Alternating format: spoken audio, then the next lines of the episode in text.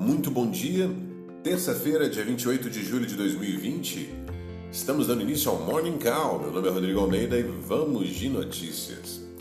A expectativa de um novo pacote de estímulos nos Estados Unidos, que será de um trilhão segundo a proposta do Partido Republicano do Senado, não está sendo suficiente para sustentar os ganhos nos mercados acionários, que passaram a operar em terreno negativo. Na véspera, os ativos tiveram ganhos na expectativa pelo pacote e também à espera da reunião da FOM.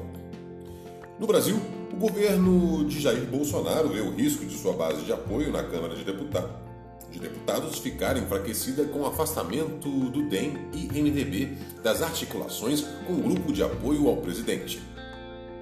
Entre as notícias corporativas, Vivo, Telefônica e Claro fazem nova proposta pelos ativos de telefonia móvel da Oi e o BNDES aceita os termos da AES Corporation para a venda de sua fatia na AES Tietê. Bolsas mundiais. Os resultados corporativos e expectativas em torno de um novo pacote de estímulos dos Estados Unidos não estão sendo suficientes para manter o ânimo dos investidores. As bolsas europeias e os futuros americanos passaram a operar em queda nesta terça-feira.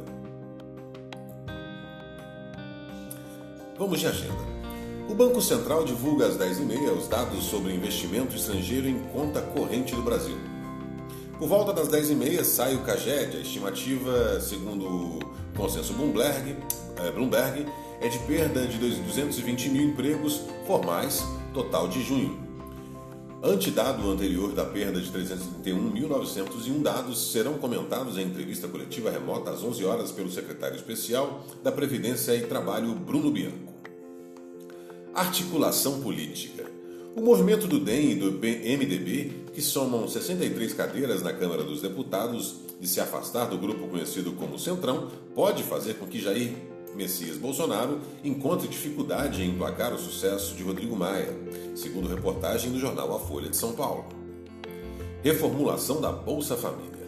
O governo federal quer limitar famílias que recebam mais de um benefício social, segundo o jornal Folha de São Paulo. Essa é uma das formas encontradas para conseguir reformular a Bolsa Família e ampliar espaço no orçamento para a criação do, do Renda Brasil. Radar Corporativo. As operadoras Telefônica, TIM e Claro apresentaram nova proposta de 16,5 bilhões pelos ativos móveis da Oi. Essa proposta, segundo o comunicado das empresas, considera a possibilidade de assinar com o Grupo Oi contratos de longo prazo para uso de infraestrutura. Esse foi o Morning Call. Tenham todos um excelente dia e nos encontramos amanhã no mesmo horário. Até lá.